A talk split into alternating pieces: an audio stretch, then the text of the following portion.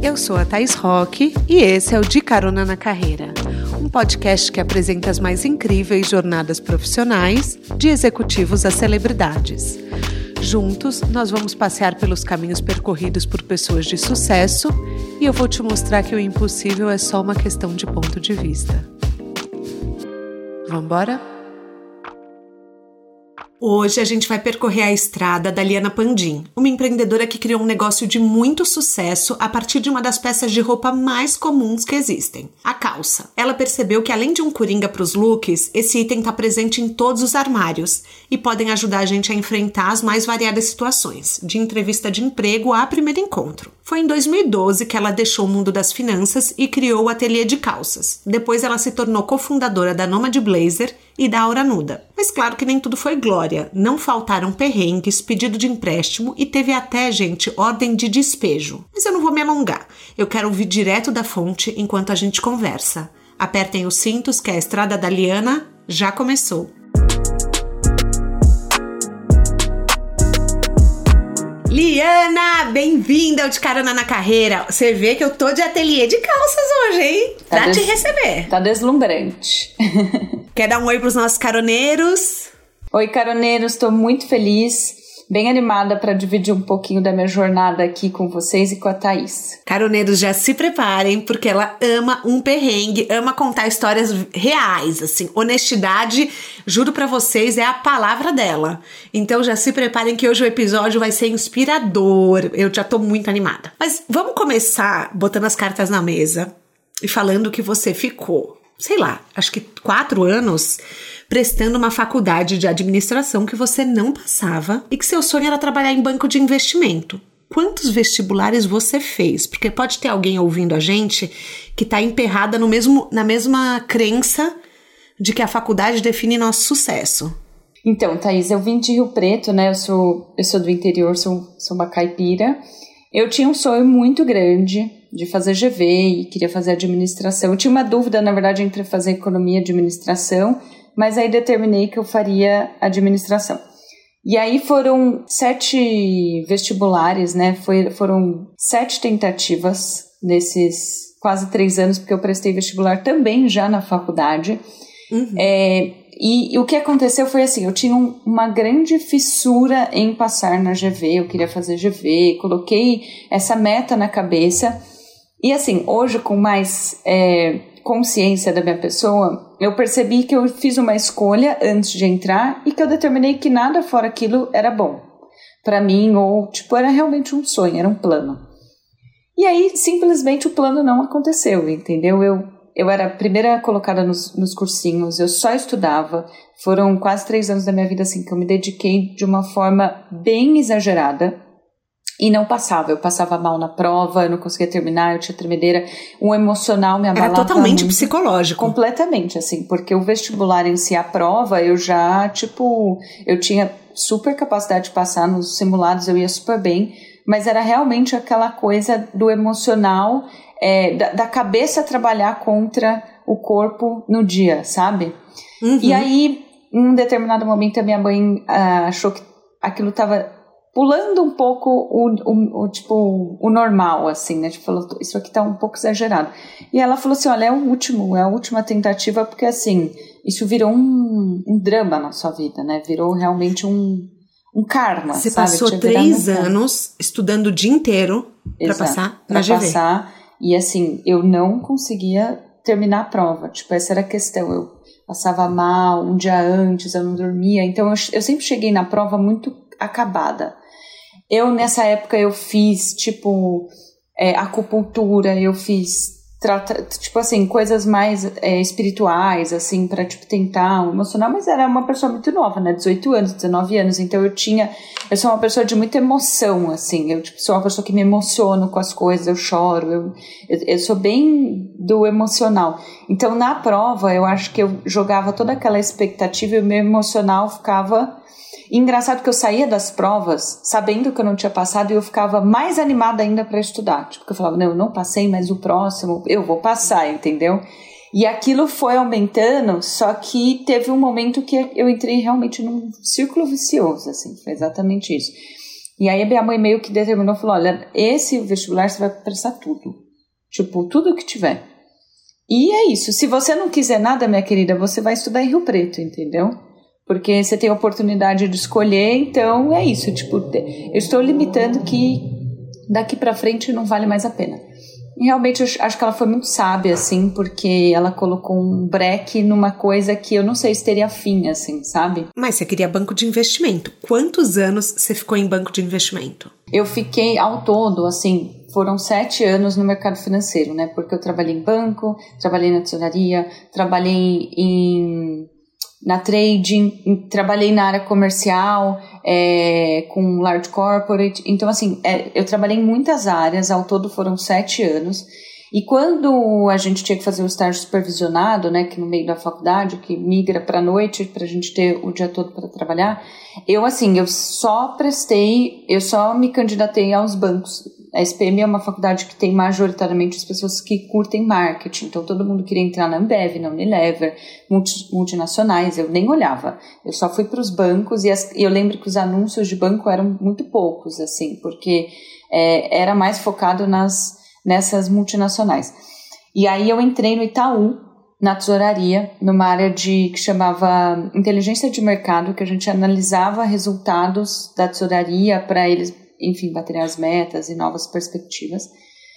E assim, eu, tipo, não prestei nada e eu entrei super bem de primeira. Então, acho que no final, todo aquele trauma do vestibular de não ter passado, na hora do emprego, do primeiro emprego. Valeu a pena. Valeu muito a pena. Como que você foi então parar na moda? Porque assim, em momento algum você menciona moda. Você queria GV, Exato. administração, você queria banco, você queria mercado financeiro.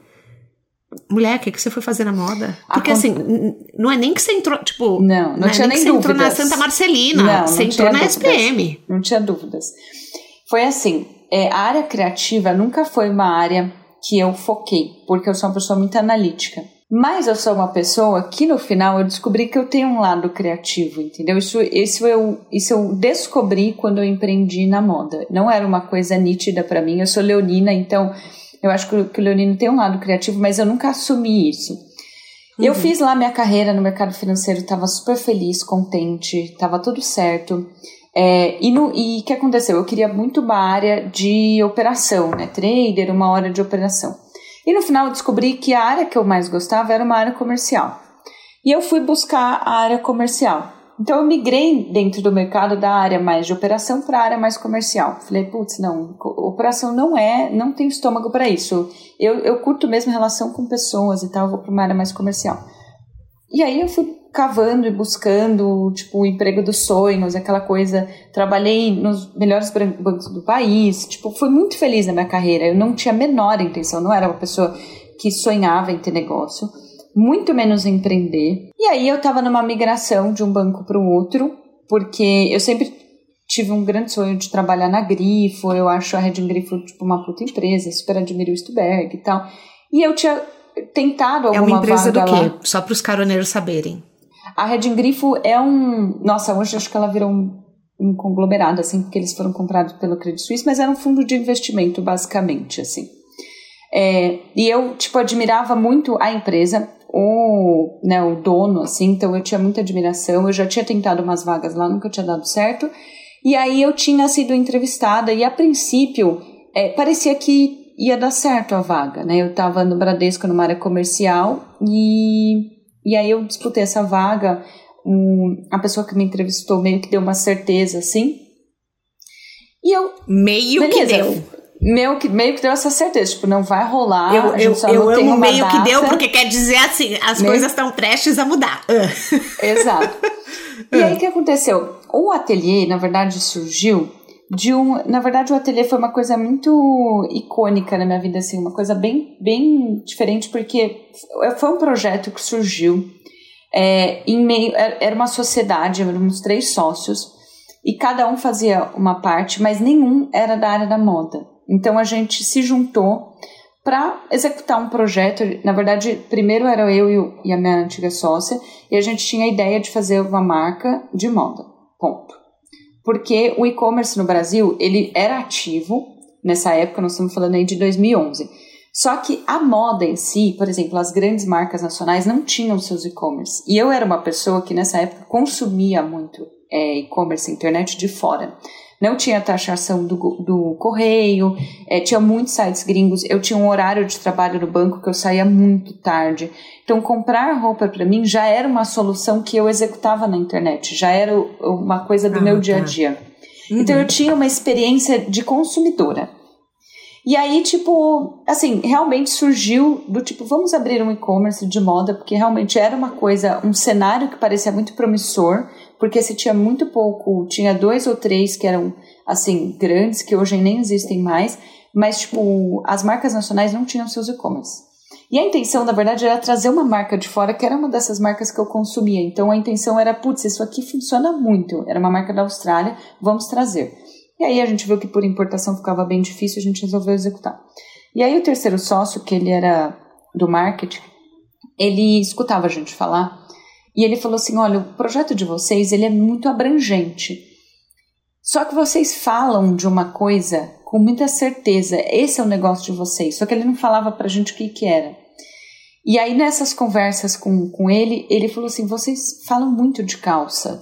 Você, você, Liana, tipo, toda hora tá falando de calça, do, seu, da sua experiência de consumo. Eu sou uma pessoa alta, eu não gosto de sair vestido. Então, é, você tinha dois cenários no Brasil. Marcas que eram muito caras, né? E, tipo, que a calça custava 800 mil reais. E a Zara. E você não tinha o meio do caminho, que era aquele preço da promoção das marcas nacionais grandes. Uhum. E esse era o mercado que eu queria explorar. O mercado, tipo, do 400, 500 reais, de um produto bom que tivesse um custo-benefício legal e que tivesse um estilo bacana para trabalho. O foco era muito trabalho, foi a tarefa de trabalho. Então, nasceu muito da nossa necessidade pessoal da gente, das sócias ali. É, então, a gente tinha uma falta, é, era na verdade uma falta de consumo nossa, que tipo, ninguém estava suprindo. Mas isso já é uma boa dica para os caroneiros, porque assim, Super. você tem que observar uma, o que falta no mercado. Você tem que observar qual, qual é a Exato. dor, né, que, a, que as pessoas falam. É, qual é a dor que, como consumidor que você tem. Uma vez ele me falou uma, uma frase que eu nunca vou esquecer. Ele falou assim: a sua dor, ela é de muita gente porque se você não encontra, você pode ter certeza que um monte de gente também não encontra. É que a gente Exatamente. tem a sensação que é pessoal. Tipo, ah, só eu gosto disso, entendeu? E na época, 2011, é, nós estamos falando aí 2010, 2011, o nicho no Brasil ele era zero explorado, né? Então leia-se nicho assim, marcas focadas em monoproduto ou em uma coisa só. Hoje a gente tem uma série de marcas nichadas, tipo marca de sapato vegano, tipo super específico, é, sei lá, é, marca de, é, sei lá, produtos tipo, sei lá, chocolate é, com aromatização, tipo, você tem uma série de nichos, né? Marcas que num determinado segmento se especializam. E ele falou isso para mim, ele falou, o, o futuro é o nicho porque as pessoas vão estar tá cada vez mais detalhistas para os seus hábitos de consumo. Isso é uma tendência lá fora que já ocorre, mas no Brasil isso ainda não pegou. Então, se você criar uma coisa focada no monoproduto e você ser expert nesse monoproduto, você vai ganhar espaço. E aí a gente criou, então não vai ser a marca de moda, vai ser o ateliê de calças. É isso que vai ser, entendeu? E aí, Thaís, vem assim, o sucesso do meu negócio foi a ignorância, entendeu? Porque que eu não maravilhosa tinha essa frase! eu não tinha noção do que eu estava fazendo, eu não tinha noção do que era ter uma marca de moda, de trabalhar com moda, de modelagem. E foi uma coisa muito assim, o papel, ele é maravilhoso, ele aceita tudo. E eu, a gente fez um, assim, um plano, eu estava no final da pós, eu fiz a, a, o trabalho da minha pós-graduação, na abertura, tipo, como é que eu ganharia dinheiro, né? Estudo da viabilização de negócio. E assim, no papel é maravilhoso, a gente vai vender tanto, a gente vai produzir tanto e a gente vai crescer tanto. É isso que vai acontecer, entendeu? Como é que uhum. a gente tira aquela calça do papel? Assim, ignorância total. Eu não tinha a menor noção. Zero. E, e assim, eu, eu, já, eu já gosto que quebra uma crença de que dona de marca de moda tem que ser estilista. Exato, não. Porque tipo, as não, pessoas... não necessariamente. É, não necessariamente. E eu, eu acho legal a gente falar isso, porque pode ter alguém ouvindo a gente que fala: olha, eu vejo uma oportunidade de mercado, Exato. mas eu sou super administrativo. Mas por que não? Eu, eu acho assim, a gente como consumidor, a gente tem know-how e expertise em algumas coisas que a gente acha que porque a gente não é formado naquilo, a gente não tem validação para ser expert, entendeu? Então, por uhum. exemplo, eu, eu, era uma consumidora alta de calças, porque, tipo assim, eu consumia só calça. Eu detesto sair vestido. Eu só uso vestido em ocasiões, assim, muito especiais, porque eu realmente não gosto. Eu sou uma pessoa alta, eu tenho 1,75m eu trabalhava o dia inteiro num ritmo frenético, então eu tinha uma usabilidade do produto assim absurda, eu sabia, eu já entendia que tipo de tecido, tipo com elastano, sem elastano, isso daqui fica confortável. Eu amo os elásticos atrás da calça que eu, te, que eu tô usando atrás. agora do ateliê. Sabe por quê? É Porque eu não tenho medo de sentar e rasgar, entendeu? Porque às vezes acontece da calça tipo rasgar. Exato. Esse elástico atrás foi exatamente essa união de tipo invenção de coisa que você faz, porque assim, na frente eu queria que a calça ficasse elegante, esticadinha. Atrás eu queria que ela não ficasse baixa, ou que ela não me incomodasse, ou que eu precisasse agachar e levantar. Então a gente colocou meio elástico atrás, ele fica super retinho, dá um alto conforto e na frente a calça permanece intacta. Quando a gente tem usabilidade de um produto ou você tem uma falta, você, você sabe exatamente o que você quer. Você pode, pode ser que você não saiba como fazer aquilo, que era o meu caso. Eu não sabia como fazer uma calça, mas eu sabia o que eu queria numa calça. Uhum. E esse foi o nosso plano de negócio, assim. E aí essa ignorância, né, porque você não sabe nada, eu, o jeito mais fácil é você contratar e buscar pessoas que entendam. Porque o tempo para eu aprender sobre isso ia ser muito longo, eu não ia fazer uma faculdade. Por outro lado, também, eu nem queria aprender sobre isso, eu queria montar um negócio a princípio. E aí eu... o, que te, o que que te dava, assim, tesão? O que que te fazia acordar todo dia e falar, eu quero? Então, eu acho que nessa época, como eu estava migrando de banco, o que mais me animou foi que aquilo parecia um projeto que poderia dar certo, porque a minha carreira ela estava consolidada, entendeu? Então, o que eu acho que me deu segurança é porque nesse momento eu não, eu não tinha a obrigação de pensar assim, isso aqui é o negócio da minha vida. Era um, era um plano B. Era um plano B. Pra... O plano A era o banco era e você banco, continuava no banco. Foi. Então, assim, todo mundo fazia isso como plano B. Assim, era a segunda carreira de todo mundo. E para mim era exatamente isso. E assim, é, era um, eu não estava brincando, eu queria ganhar dinheiro, claro. Era um projeto, eu era nova, então eu acho que eu tinha muito gás. Eu sempre fui uma pessoa muito workaholic e eu amo, sou bem nerd, eu amo conhecer coisas novas. Então, foi, eu já estava lá quase seis anos do banco, foi um novo assunto para mim. Então, Entendi. tipo, eu era muito, eu sou muito curiosa. Então, tipo, eu comecei a aprender sobre uma coisa sem a obrigação daquilo dar dinheiro. Tanto que o ateliê demorou um ano e meio para sair do papel, assim, porque ninguém tinha necessidade de viver daquilo naquele momento, entendeu? É, Entendi. Que é uma Entendi. coisa, assim, que uhum. na, a, maior, a maioria das pessoas que empreendem, elas empreendem e é, é aquela chance. Tipo, né, a pessoa abandona a carreira para criar aquilo e aquilo tem que dar certo. No meu caso, eu estava tocando aquilo no paralelo. Então, mas eu vou te contar uma história. Hum. A Warby Parker, que é, é uma empresa de óculos de grau e óculos escuro americana, ela começou com vários é, estudantes de Stanford que um dia um dos, um dos sócios estava na fila da Apple e falou: Meu, por que, que meu óculos de grau custa a mesma coisa que meu celular? Ele falou: Não é possível, meu, tem que ter óculos mais barato, a gente tem que ter algum jeito de fazer óculos mais barato. Começou assim. E todo mundo estudava e, e, falou: ah, vamos montar esse negócio. Então, eles usaram os estudantes da faculdade para fazer pesquisa de mercado, para fazer é, é, para ver se o site era funcional. Eles foram fazer as pesquisas todas ali de graça, com os colegas. E eles chamaram o Adam Grant, que é um psicólogo organizacional super famoso, para investir. O Adam Grant falou: Meu, ninguém está dedicado 100% a isso. Isso é o plano B de todo mundo. Eu não vou investir. Só que é, tipo assim, eles abriram, já vou contar, hoje eles valem bilhões. É, eu, tá? sei, é, conheço a empresa, é maravilhosa. E o, o Adam Grant fala que é o pior investimento da vida dele, a pior decisão financeira da vida dele, e que ele falou assim: por que, que deu certo? Porque ninguém tinha obrigação. É. De, aquilo não era obrigação de, é, de renda de ninguém. Então eles puderam se especializar muito antes de largarem os empregos. Exato. Então eles deixaram a empresa muito redonda para daí só sair dos negócios deles quando tivesse zero bala, sabe? Exato. É, esse foi, essa foi bem a minha realidade. Eu sei que todo mundo às vezes não tem essa oportunidade, tem que fazer escolhas, né? Mas uhum. eu também eu não, eu não me coloquei pressão das coisas terem que sair do papel, porque hoje talvez essa esse ímpeto das coisas darem certo, porque a gente tem muita informação e a gente tem, né, por causa da rede social e tal, tem muita troca do dia a dia de cada um, né? E eu uhum. acho que, que no final, como eu não tinha isso, então era um mundo meio obscuro, assim, ainda para mim. Mas, ao mesmo tempo, era uma coisa que eu tinha tempo, disposição, e que eu não tinha obrigação de viver daquilo. Eu não ia, não ia tipo, comer um. É, o ateliê não ia pagar a minha comida, assim. Então, eu tive tempo de, talvez, me arriscar mais em estudos.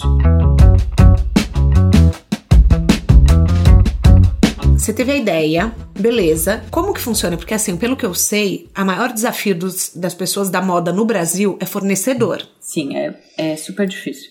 Então, já me falaram que assim, um fornecedor comprometido, que entregue no prazo, que cobre um preço justo, que esteja lá sempre para você, né? Porque é uma estabilidade, enfim, de, um, de uma cadeia de produção. Como que você fez para procurar fornecedor, é, para fazer as, os testes? Você, como que foi? Tem, tem uma frase que eu gosto muito, que é assim: uma mão lava a outra e as duas lavam a cara. Eu sempre fui uma pessoa muito solista a todo mundo, porque eu sempre acreditei. Eu gosto muito de uma frase que é: quem divide multiplica. Então, eu sempre ajudei muito amigos, quem precisasse, sem sem troca, entendeu? Tipo, sempre ajudei porque eu acredito que a gente pode ser ponte para construção e crescimento de cada pessoa. E aí, quando eu cheguei nesse momento de de ter que, sei lá, me informar, as melhores pessoas que eu poderia eram amigos que trabalhavam na área, porque seriam pessoas que falariam de uma forma honesta os prós e contras, né? Então eu busquei bem isso, assim, busquei bem na minha rede de contatos, amigos que trabalhavam em empresas de moda ou que tinham suas marcas ou, enfim, que trabalhavam de alguma forma. E eu tentei entender qual que era o percalço ali, o que, que eu teria que é, percorrer. E uma coisa no início que ficou muito clara para mim é que roupa é modelagem. Tipo, quem manda na roupa é o molde. Pode ser um tecido, tipo, incrível, mas se não tiver uma modelagem, a roupa não tem caimento. E assim, modelagem é uma coisa que eu nunca vi na vida. Então eu procurei uma modelista, foi a primeira pessoa que eu fui atrás, porque sem ter o, digamos assim, o nosso molde de ouro, eu não teria produto. E assim, eu ia montar um site, então eu não podia ter troca. Eu precisava que as, que as numerações batessem. Os tecidos tinham pesos e gramaturas e elasticidade diferente. E aí eu achei a Fabi, que é uma modelista assim apaixonada por modelagem, é uma pessoa que modela e tal.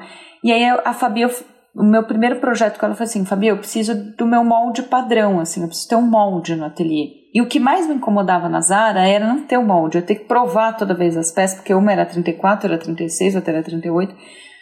E nas marcas nacionais isso não acontecia, né? E aí a Fabi me, me, me ensinou muita coisa, mas ela eu contratei ela para ela fazer o nosso molde padrão. Então a gente pegou base de mulheres, de numerações de mulheres de IBGE, a gente pegou é, uma calça de cada marca nacional, a gente jogou tudo isso no liquidificador e a gente tirou o nosso molde padrão, assim, digamos, o nosso, corpo padrão. A gente começou pelo 38 e aí a gente destrinchou para as beiradas, né? E a Fabi ficou uns bons 8, 10 meses fazendo essa nossa modelagem. Então é como se a gente tivesse um corpo e aí a partir desse corpo a gente pilota. E assim, eu novamente, eu não tinha a intenção de abrir uma marca de moda, eu estava abrindo um negócio dentro da moda. Isso era muito claro para mim. Eu não eu não estava abrindo uma marca para ditar um DNA, uma tendência. Eu estava abrindo para um... criar uma tendência, para enfim, você uh, vender um lifestyle. Olha, eu estava isso. resolvendo o meu problema, que era calças a um custo-benefício com uma qualidade incrível. Esse era o meu problema.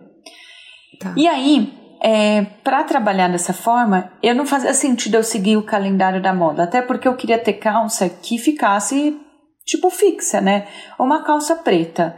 É, reta de trabalhar com tecido gostoso com elastano, todo mundo que vai trabalhar precisa, independente se é outono, inverno, verão.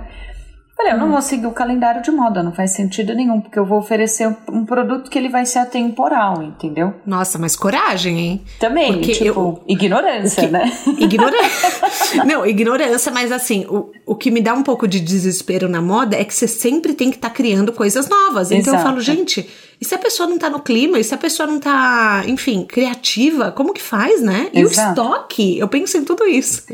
E aí a gente criou dessa forma, assim, então foi muito do tipo, não temos data para fazer os lançamentos. A primeira produção do ateliê eram 17 peças, 17 modelos.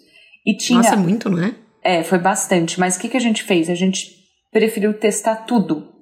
Quais eram os 17 modelos no mercado? Então a gente tinha uma flare de alfaiataria, uma reta de alfaiataria, uma skinny de alfaiataria, uma, é, sei lá, flare de malha. A gente testou tudo. Então a gente chegou em 17 modelos e a intenção foi: vamos lançar isso no mercado e ver o que sai.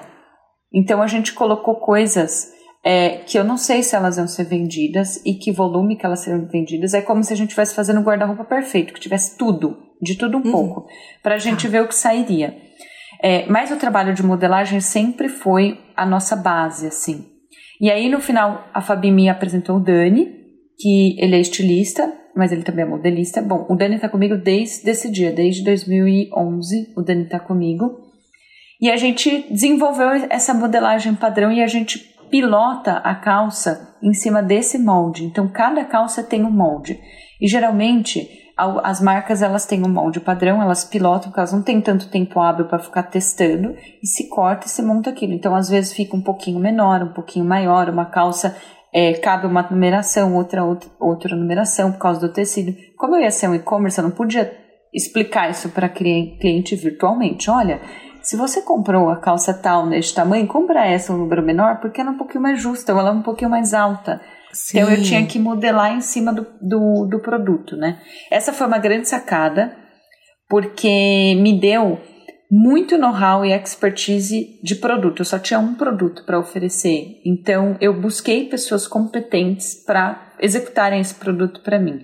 E aí isso eu acho Isso que é muito importante, invista em talentos. em talentos né? é assim, você tem que ser humilde de entender que você não é bom naquilo, entendeu? Que não é o seu a sua expertise, sabe? A minha expertise era trabalhar com os números e fazer o dinheiro rodar. Era isso que eu sabia fazer. Se Vocês investiram muito? Você pode falar? a gente, posso, a gente investiu ao todo, assim, foi 300 mil reais. É, nesse valor, tem bastante erro, muito prejuízo, porque a gente é, era muito leigo. E aí, uma das coisas que eu acho que talvez a gente, né, que particularmente eu cometi de errado, eu fui buscando pessoas boas. Fui buscando pessoas boas, que é muito bom. Mas ao mesmo tempo, como você não tem familiaridade aquilo, você não sabe se aquilo é bom pro seu negócio. Entendeu? A pessoa pode ser boa, ela pode ser ótima, Entendi. ela pode ter uma super, super expertise, mas quem falou que ela, tipo, que você precisa dela, entendeu? Então eu fui pegar Ah, eu já cometi entendeu? tanto esse erro. E olha que o meu negócio é, tipo, é pequeno, é uma consultoria. Mas Mas, é assim, isso. de falar, essa pessoa é a melhor É. em tal área.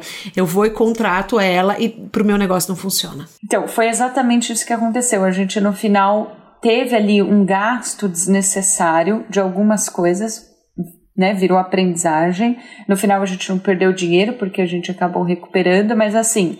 é, foi uma conta que poderia ter sido mais conservadora, entendeu? A gente poderia ter estudado um pouquinho mais ou esperado para investir tanto. Então, fui atrás de uma super agência para fazer o site que eu acho julgo que hoje não era necessário. A parte da modelista, não, foi um super investimento, mas eu não lançaria 17 produtos hoje, porque eu acho que foi too much. É, embalagem, então muita coisa que a gente, tipo, porque o empreendedor, ele tem que usar os recursos que tem. Como eu não tinha essa obrigatoriedade, então era meio que, não é, eu não tinha dinheiro infinito, mas eu também não tinha um limite, porque eu não sabia qual era o limite, a gente não se colocou esse limite, então a gente foi fazendo. E como isso foi diluído em um ano e meio, você vai fazendo e vai testando e o dinheiro ele não vai rendendo, ele vai se perdendo ali. Depois, quando você materializa aquilo, fala, putz, isso aqui poderia ter sido num segundo momento. Isso aqui foi exagero. Isso aqui não precisava. Então, hoje, nas empresas que eu abro, eu sou muito consciente do tipo assim, temos um teto e a empresa ela tem que se pagar num momento zero, porque senão você também dá muito recurso para ela que às vezes ele vai em vão. Tipo, uma torneira aberta ali que não precisa, entendeu? Você sabe que eu já entrevistei meu pai, né, aqui pro De Carona na Carreira. E uma coisa É. que ele falou foi: não se apegue. Se É. a empresa não tá dando dinheiro, feche. É, então, é assim, difícil, não importa. Mas é verdade. É, é, mas ele falou assim: é uma coisa que você aprende com o tempo. E que é assim, o negócio é, não, não adianta, você botou ar-condicionado, você botou não sei o quê, não importa, fecha. É. Fecha. Exatamente. Se não tá dando dinheiro, fecha. Isso é uma coisa que, assim, talvez hoje você, dona de três marcas, tenha um pouco mais essa frieza, ou Sim, não? Tenho, super. Hoje eu tenho, assim, hoje eu tenho uma noção muito grande porque as três empresas têm tamanhos muito diferentes, né? E a consolidação e os erros do ateliê, eu, eu falo que assim, errar uma vez é aprendizado, a segunda é burrice. Então, se eu estou replicando a mesma coisa na outra empresa, e eu sei que ela é uma empresa que está nascendo, não adianta eu comparar ela com um ateliê que tem oito anos, uma super experiência e tal. Então, eu preciso usar o meu aprendizado, os meus percalços, para evitar prejuízos e problemas da outra empresa, entendeu? Então, eu, hoje eu consigo ter um feeling bom até para saber, tipo, que algumas coisas elas levam tempo, entendeu? Porque às vezes a gente quer ter tudo na empresa de primeiro e se não tiver, parece que a empresa não vai crescer e aquilo é muito fundamental. E não necessariamente, às vezes aquilo pode ser exatamente o calcanhar de Aquiles que vá, tipo, afundar o fluxo de caixa da empresa porque não tem verba para isso, entendeu? Sim, é, é nada como conhecimento, né? Caroneiro, essa mensagem é para você que sonha em empreender, mas não sabe como dar o primeiro passo. O que, que você acha de já chegar no mercado com a sua loja online? Eu nunca imaginei que fosse tão simples de criar um negócio virtual até que eu conheci a Nuvem Shop, maior plataforma de e-commerce da América Latina. Eles têm mais de 150 funcionalidades na plataforma e dá para você integrar sua loja com as redes sociais de forma super simples. Assim, você já aumenta suas chances de venda logo de cara. Além disso, eles têm uma rede com mais de mil agências certificadas para te ajudar na estratégia de marketing e design. A Nuvem Shop já oferece 30 dias gratuitos e isenção de tarifa de vendas durante 90 dias. E para você, caroneiro, ela oferece um adicional de 25% na primeira mensalidade da loja virtual. Aproveita essa oportunidade e ganhe um parceiro para te apoiar na sua jornada empreendedora e que vai te ajudar a chegar muito mais longe. O link exclusivo dessa promoção está no descritivo do episódio e é a forma de você acessar o desconto. Mostre ao mundo que você é capaz e crie a sua loja online na Nuvem Shop. Você tem essas duas outras marcas, que é a Isso. Nomad Blazer e a Aura Nuda. A Aura Nuda é mais é, amplo, né? Não é Exato. tão específico quanto Não. o Atelier e quanto a Nomad. a Nomad. Quantas horas por dia? Como que funciona a sua agenda? Ai, tá Porque. Tá Não funciona. Porque assim, pelo amor de Deus, me ensina. É. Você é muito produtiva. Tem geralmente quando eu abro um box de perguntas no Instagram, eu gosto de compartilhar bastante coisa por lá. Todo mundo fala assim: como você dá conta? É impossível, e não sei o que e tal. E acho que tem duas respostas. Um, isso é um defeito de família, de fábrica, de não limitar o tempo do trabalho. Então, a minha família é uma família que é, é industrial, minha família tem uma empresa industrial e é uma empresa familiar. Então, só que uma empresa familiar assim, que o meu avô e os irmãos e o cunhado se juntaram. Então, é a família inteira mesmo, não é só o meu pai e os irmãos dele. Então, o trabalho e o lazer e a vida pessoal sempre foi uma simbiose na, na minha vida inteira, porque isso sempre se misturou. Então, eu estou um pouco acostumada a não ter limite e fazer tudo ao mesmo tempo, tanto o trabalho quanto o lazer. Isso funcionou até hoje. Aí eu tive filha, ela vai fazer um ano, e isso não funciona mais, entendeu? Porque existe um momento que eu não posso nem trabalhar, nem ter lazer, porque eu estou me dedicando a ela, e aquilo não rola divisão, porque eu também quero estar, tá, né, full time ali. Sim, você quer ser uma mãe presente. Então, assim, hoje eu passo por um momento de uma transição bem confusa, eu não cheguei num formato. Mas uma coisa que me ajuda muito é que eu, ao longo do processo, por ter uma familiaridade muito grande com planilha, e por ser uma pessoa analítica, eu tenho análise de tudo o que você imaginar. Até uhum. do título da newsletter. Tudo. Tá. Tudo eu tenho análise no ateliê. Então, tudo eu criei uma planilha. E eu deleguei essas planilhas para as áreas responsáveis. Então, hoje, uhum. se eu quiser ver a minha empresa, eu tenho recursos de onde buscar para saber como está cada etapa do processo tanto do produto, quanto da venda, quanto do estoque, quanto da, da ação de marketing. Isso me trouxe é, uma visão 360 da, da empresa que me facilita no dia a dia achar as respostas rápido. Então eu executo coisas muito rápido aqui. Eu tenho tá. uma execução rápida, porque eu sei, eu tenho histórico, eu sei exatamente aonde buscar essa informação. E toda pergunta que eu faço, eu tento encaixar numa planilha. Porque aí eu tenho aquilo documentado, que entendeu? Essa dica. é. Hum, tudo, tanto que assim, todo mundo que entra aqui, eu falo assim: Oi, tudo bem? Olha, deixa eu já avisar.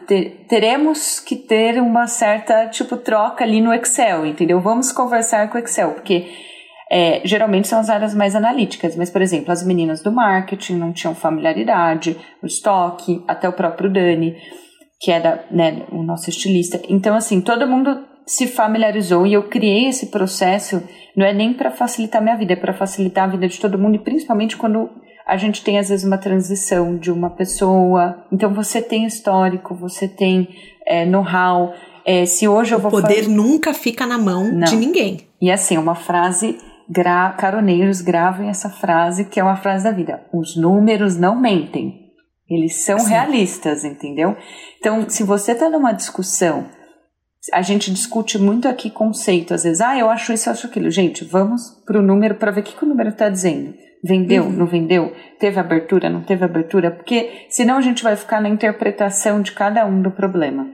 E se a gente recorre ao número, o número dá um norte que não substitui o sexto sentido, tá? Porque teve muitas vezes que o número me falou uma coisa, eu fiz outra porque meu sexto sentido falou outra coisa, eu gosto, a loja física é uma delas. Tipo, eu gosto às vezes de, sei lá, também dar ali uma mistureira e dar um gás, um, né, um sangue pulsando, uma coisa que dá um frio na barriga, que eu acho que empreender é isso, né? É às vezes você se arriscar. Das suas três marcas, só o Atelier tem loja física. Só, é, na verdade, a Aura Nuda, ela tem, tem um espaço aqui na, na nossa loja do, do Jardins, né? Então, ela, ela fica num espaço aqui, é, que eu considero uma loja física, porque toda a estrutura é feita aqui, é, e a Nomad é online. Mas, é, estruturalmente, a Aura Nuda tem um espaço aqui na nossa loja do Jardins.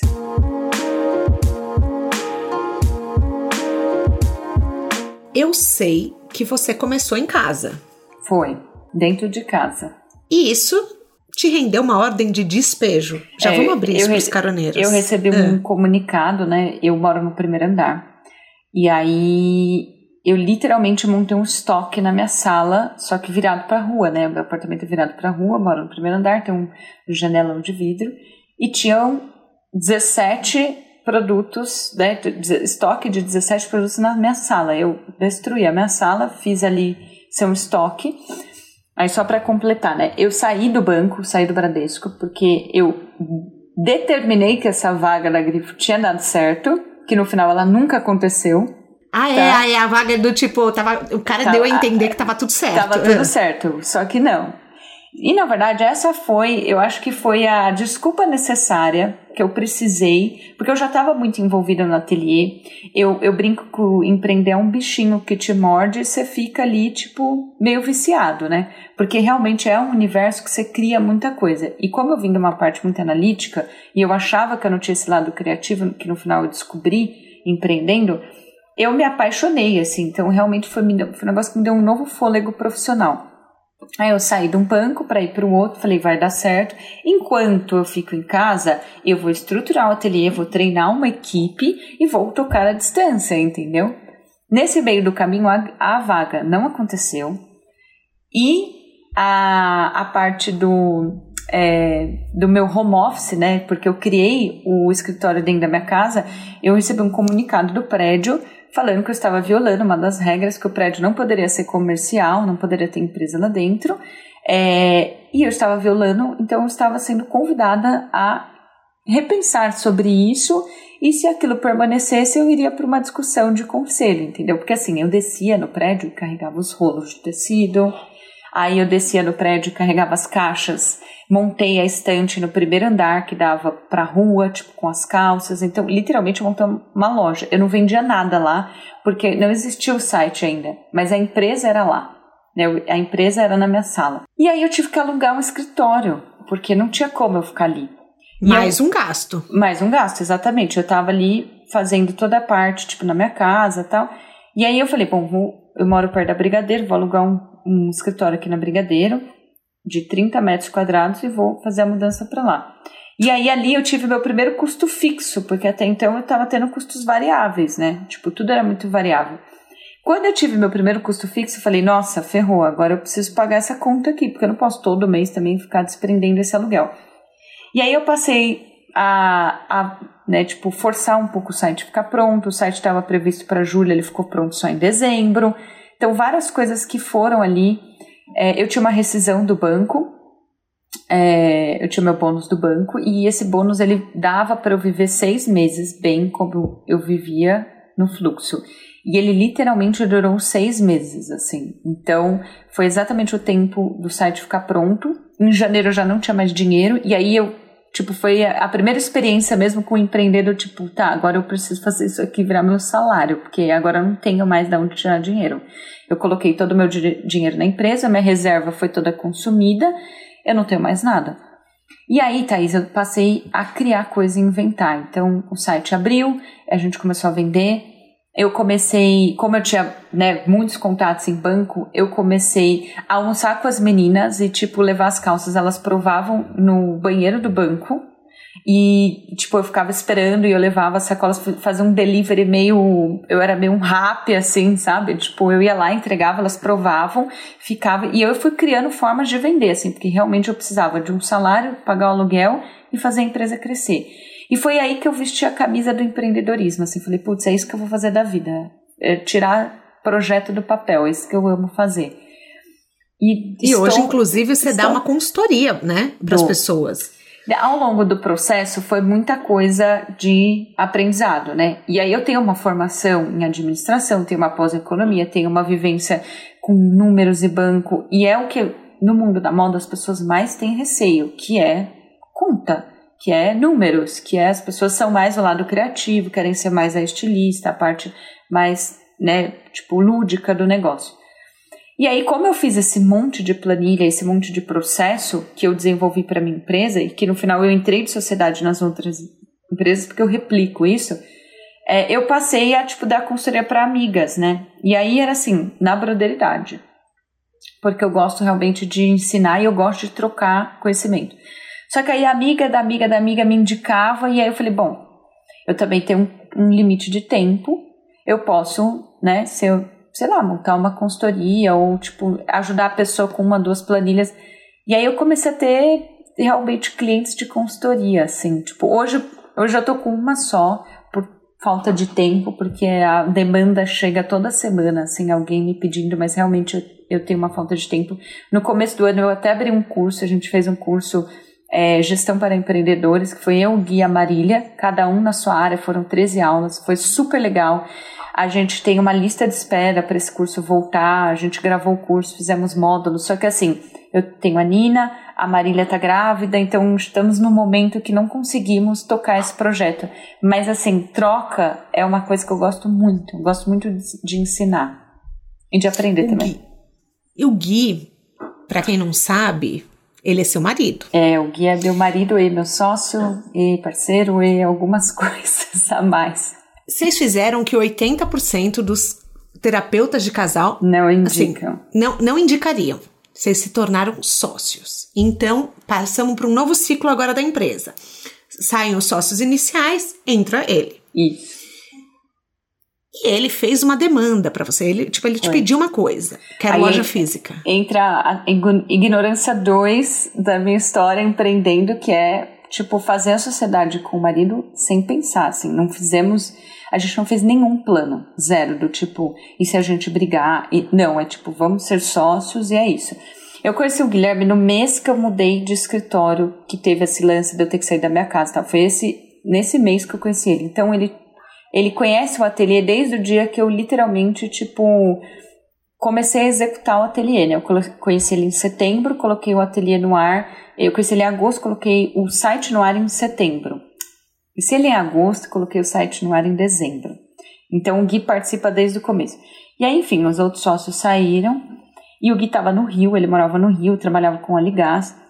É, e aí, enfim, a empresa estava com uma série de ah, projetos ficaram parados, assim, parecia que as coisas não iam acontecer conforme planejado na carreira dele, então ele estava vendo outras possibilidades e a gente estava nessa negociação de fim de sociedade. E aí eu falei, Gui, eu preciso de um sócio, porque eu não tenho esse dinheiro para comprar a empresa, a outra parte da empresa. É, você não quer ser meu sócio?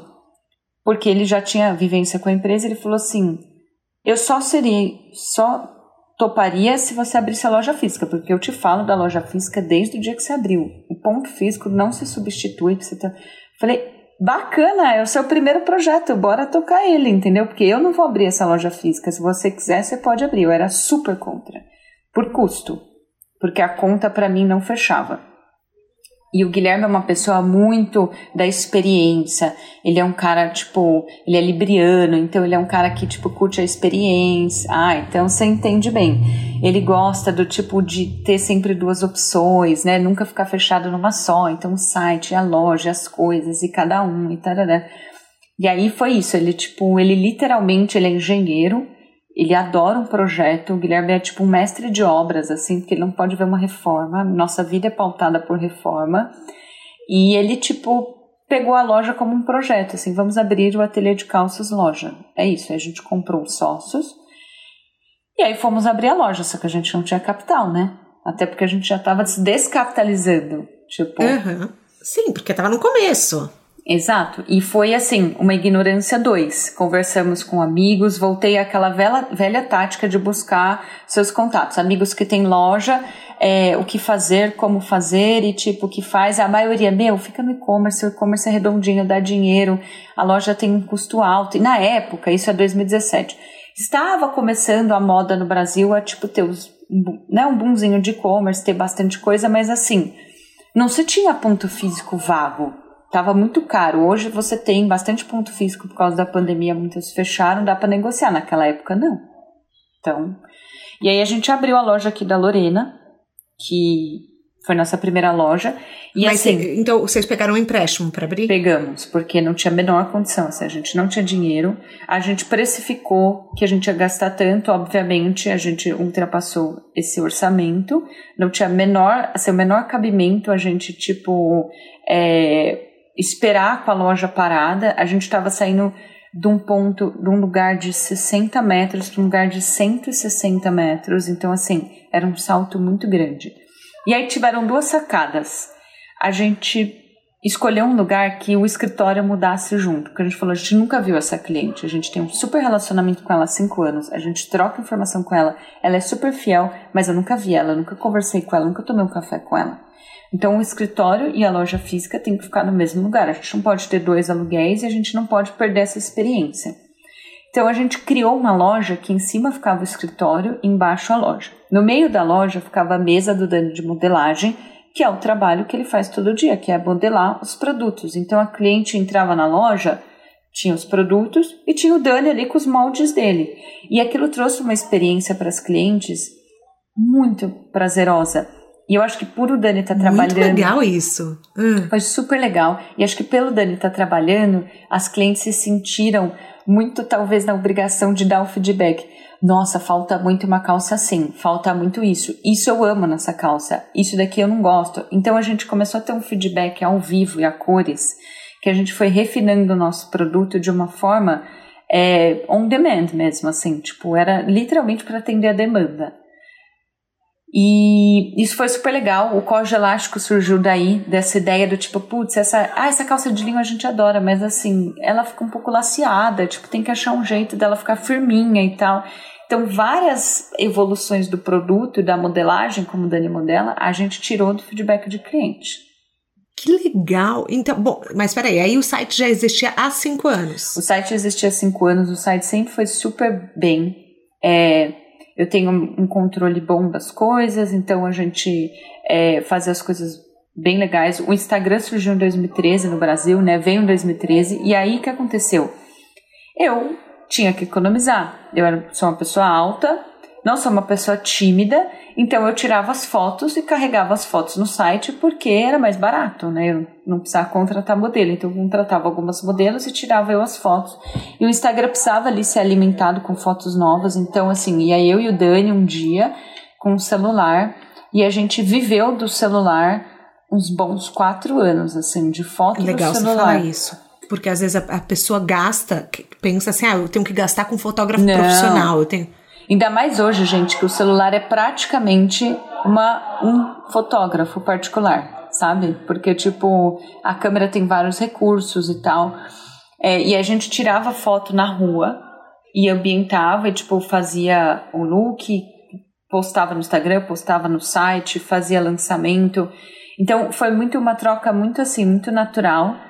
E o meu primeiro funcionário, além do Dani, foi meu irmão ele precisava fazer um estágio e ele, tipo, precisava cumprir horas. E eu falei: eu tenho um monte de coisa para fazer, tem um sistema de uma linha que eu preciso implementar, eu não tenho dinheiro para comprar um RP, então.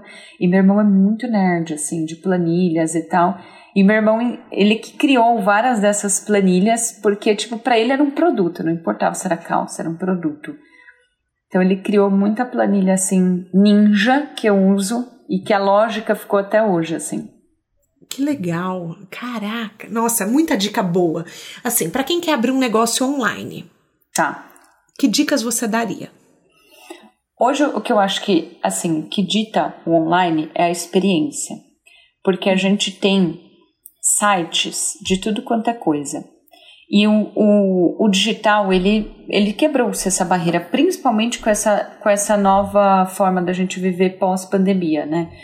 Então, assim, o site em si, a estrutura do site, ele, ele é um dos itens. Eu acho que o, o, a experiência do cliente, ela é primordial em todas as etapas, desde como ele te descobre, é, como que ele recebe o e-mail de venda, como que ele recebe o produto, se o produto vai com uma carta explicativa, se o produto vai embalado.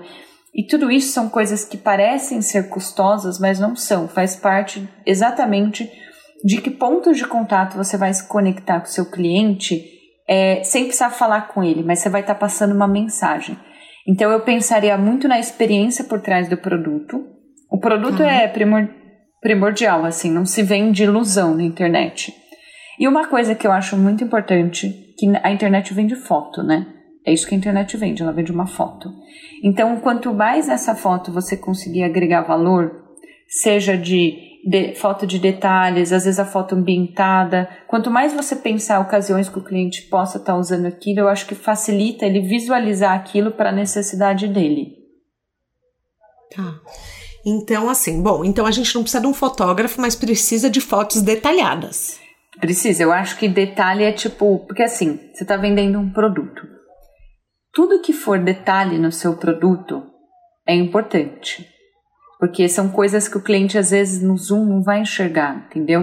Então, por exemplo, hoje no site, vou dar um exemplo prático meu, no site a gente tem uma foto do tecido para a pessoa ver a trama, como é que ela é a trama, porque na foto, como está de longe a calça, parece que todas as calças são lisas, e às vezes ela tem uma estrutura sarjada.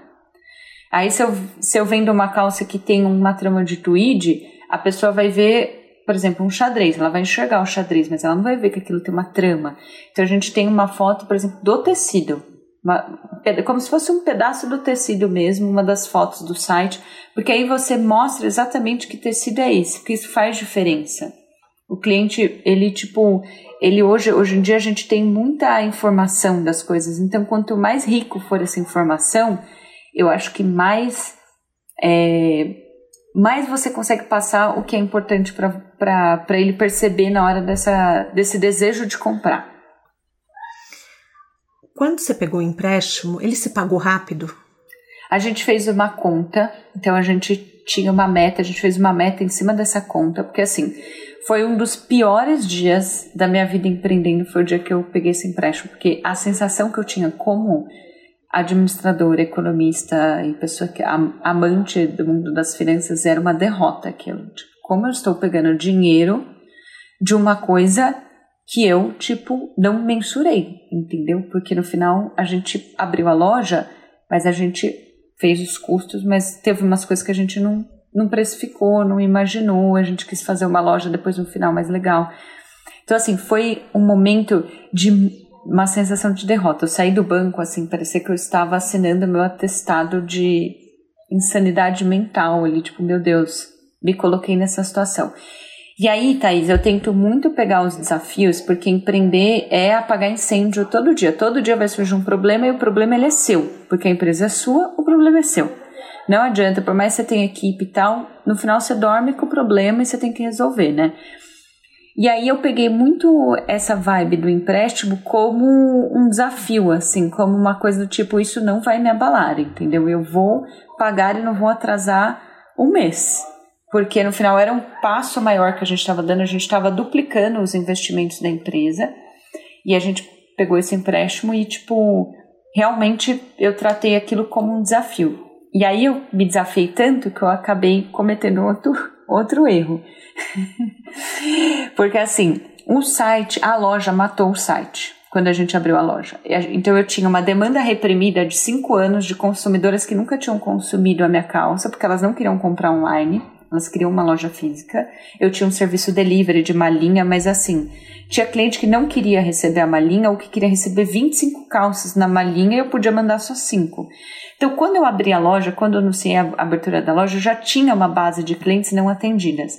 E eu juro para você que parecia saudão de promoção, assim, porque a loja encheu de uma forma que acabou com o estoque. Acabou o estoque. A gente vendeu tudo. E foi aquela sensação, eu tinha acabado de sair, né, de pegar uma frustração de pegar um empréstimo para tipo assim, encher o caixa de capital, porque eu vendi tudo. Só que eu, eu ganhei um, um problemaço, porque eu matei o site, o site ficou sem produto, eu não tinha o que vender. Então as pessoas entravam, não tinham o que comprar porque estava sem estoque, o estoque estava baixíssimo. A cliente do online, ela não é uma cliente que lembra de você todo dia. Você tem que lembrar que você existe através das redes sociais, das newsletters, WhatsApp.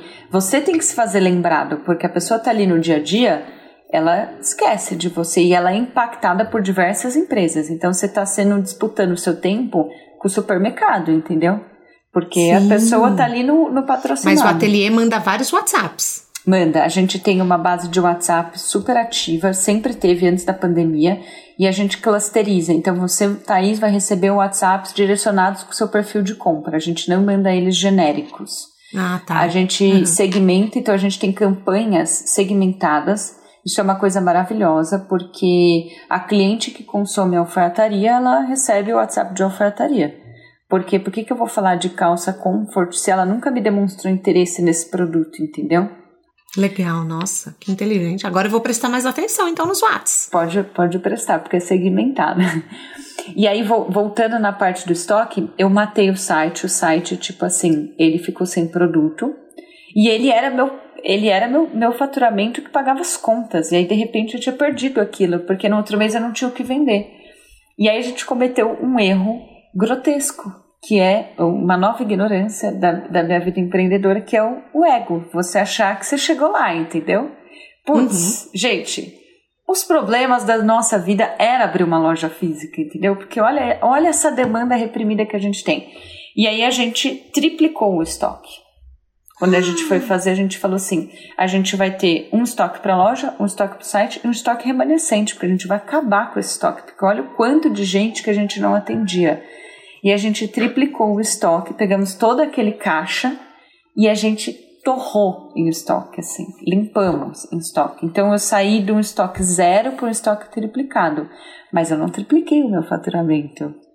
Até porque eu já tinha atendido ah. aquela demanda reprimida, entendeu? As uhum. pessoas que estavam sedentas por comprar, elas vieram na loja, mas elas não iam vir no outro mês comprar seis, sete calças, como foi o que aconteceu. Elas já estavam com as escolhas feitas, elas iam comprar o próximo lançamento e tal, mas assim, eu não ia ter aquele volume todo mês. E foi uma coisa de muita excitação ali na hora do tipo, meu, a gente não pode ficar sem estoque. Nossa, pior que pegar dinheiro é ficar sem estoque, entendeu? Então vamos triplicar o estoque. E a gente triplicou o estoque e aí a gente enfiou a corda no pescoço, porque a gente descapitalizou a empresa completamente, assim. Todo aquele... Gente, eu não vou nem te perguntar pneu furado hoje, porque você já contou tanto, é maravilhoso. Caramba! E aí a gente E depois vocês assim, ainda abriram uma nova loja, já vamos deixar uma, claro que tem no Genópolis. Aí o que, que a gente fez? Hum. A gente estruturou isso E aí a gente, bom, a gente pegou esse problema, que era muito estoque, e falamos assim, legal, tá, então vamos entender qual que é o nosso limite de faturamento, porque agora o que eu tenho é produto. A gente começou a investir mais em campanha de anúncio, é, fazer umas estratégias que a gente não fazia antes, então a gente tinha estoque para fazer isso, só que a gente tinha conta para pagar também, então a gente precisava vender isso num volume meio rápido. E aí a gente achou essa margem e equalização do site versus loja, porque a gente entendeu que não era um estoque só, eram dois estoques. O perfil de consumo da loja era um, o perfil de consumo do site era outro. A loja comprava um ticket médio maior, três vezes e meia maior do que o site. Então eu não podia fazer a mesma conta para os dois, porque os clientes tinham perfis de comportamento muito diferentes. E aí é isso, tipo análise, planilha. Aí a gente planilhou, analisou, mensurou. Então hoje a gente tem a proporção de produção diferente para cada loja. O Genópolis recebe um tipo de, de combo de produtos, o Jardins outro, o site outro. Tem produtos que. As planilhas dominam sua vida. Planilhas dominam minha vida, exato. Mas aí eu tirei todas essas insights de planilhas. Por isso que os números não aumentam. Então hoje, quando eu faço a mensuração de estoque, eu contabilizo quanto cada loja vai receber, porque eu sei mais ou menos qual que é o perfil de consumo de cada loja.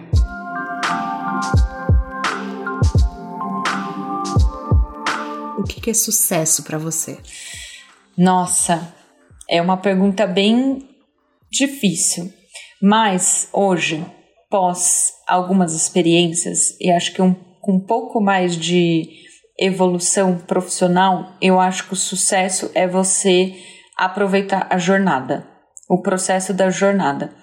Porque eu tive uma dificuldade muito grande no meu processo de empreender de ficar sempre na expectativa do acontecer, de um, um, um, assim, um espaço que seria um dia que não é o hoje, entendeu? Então, uma conquista futura. E o, o, o, grande prazer do sucesso, na verdade, quando a gente para para contar uma história de sucesso e a gente traz ela, é, tipo, a gente é, conta sobre ela, o sucesso está exatamente nas pequenas escolhas do dia a dia que fizeram a gente chegar lá. Então, para mim, hoje, o sucesso é saber desfrutar todos os pontos positivos, negativos de aprendizado e de dificuldades da jornada um livro, um filme, um TED Talk, um documentário que mudaram sua vida. Não precisa necessariamente ser sobre carreira. Um livro que me trouxe muita resiliência na época. Eu li esse livro na época da loja do Genópolis, que foi uma época muito difícil para a gente, porque apesar da gente ter a estrutura é, do quanto custaria aquilo formada, foi muito doloroso, tipo, o processo. Que é o livro do do cara que criou a Nike, que é o Phil Wright, que o livro se chama Marca da Vitória. E eu gosto muito desse livro porque ele me trouxe muita resiliência. Tipo, o livro é sobre resiliência porque ele é muito persistente para criar a Nike. Ele é o tipo do empreendedor que não teve incentivo, que não teve possibilidade, ele já tinha família, filhos, então ele precisou ter muita força de vontade para não desistir do sonho dele, que demorou basicamente 15 anos para acontecer. Nossa. É maravilhoso esse livro. Ele demorou, assim, para criar o que a Nike tipo se tornou, ele demorou 15 anos. Então, é um livro que de negócios. Eu leio muita coisa de negócio, a maioria dos livros que eu leio é de negócio, mas me trouxe muita, muita, muita resiliência. É, e uma coisa que me ajudou muito e mudou muito num processo também um pouco dessa dificuldade que eu tenho de limitar o tempo e de me priorizar. Eu sou uma pessoa que me coloco sempre em segundo plano. Eu coloco o trabalho, minha família, minha filha, todo mundo em primeiro plano e eu fico lá em último. E isso é uma coisa que eu tenho tentado mudar no meu dia a dia é o documentário da Brené Brown sobre vulnerabilidade. É um clichêzão, porque é uma coisa super já famosa tal, mas realmente eu sinto que é um lugar que eu sempre recorro às vezes. Eu já assisti ele bem umas cinco, seis vezes, porque cada vez que eu assisto parece que a minha vida está consolidada em dicas ali dela, né? Tipo, na, na mentoria dela que me trazem novas lições. E eu acho que ela é muito feliz naquele é, documentário, porque eu acho que ela exemplifica muitas dores de nós humanos, né? uhum. né? Independente do que, que a gente trabalha, eu acho que a Sim. vulnerabilidade é uma dificuldade que, em geral, a gente tem em comum, assim. Ai, a gente chega ao fim da nossa carona. Ai, Olha, eu vou te falar. Amei, porque assim, você é a cara do De Carona na Carreira. Ah, São tá. perrengues sinceros, essa é superação, é não desistir. Exato. É, eu, eu acredito que as pessoas vão ouvir e, e vai dar coragem para elas. Primeiro, porque moda não era sua área, você foi lá, arriscou, você se descobriu criativa durante o processo, é, você não tem medo de recomeçar. Então, assim, vamos lá, vamos fazer. A gente pega um empréstimo, faz essa loja. Ah, tá bom, apareceu uma outra oportunidade, vamos começar do zero, vamos fazer de novo. A pandemia veio, a gente transformou nosso plano B no nosso plano A. E, enfim, e isso tudo a sua vida acontecendo pessoal também. Vocês casaram, vocês é, engravidaram, tiveram uma filha. Sim. E eu acho que a, a, a gente fica esperando muito pelo momento certo para dar o próximo passo. Exato. E acho que uma coisa que seu episódio me trouxe, pelo menos de aprendizado, é que é assim que a vida vai acontecendo é, enquanto as decisões são tomadas. Foi o que você falou, são as pequenas coisas que fazem a felicidade acontecer, né? O De Carona na Carreira tem a consultoria de conteúdo do Álvaro Leme, a supervisão do José Newton Fonseca, a sonoplastia e edição do Felipe Dantas e a identidade visual do João Maganin. Todas as dicas que a gente abordou aqui estão na plataforma no descritivo do podcast que você nos escuta. Bora lá no Instagram falar mais sobre o episódio de hoje? A gente volta na próxima semana com mais um De Carona na Carreira. Um beijo grande.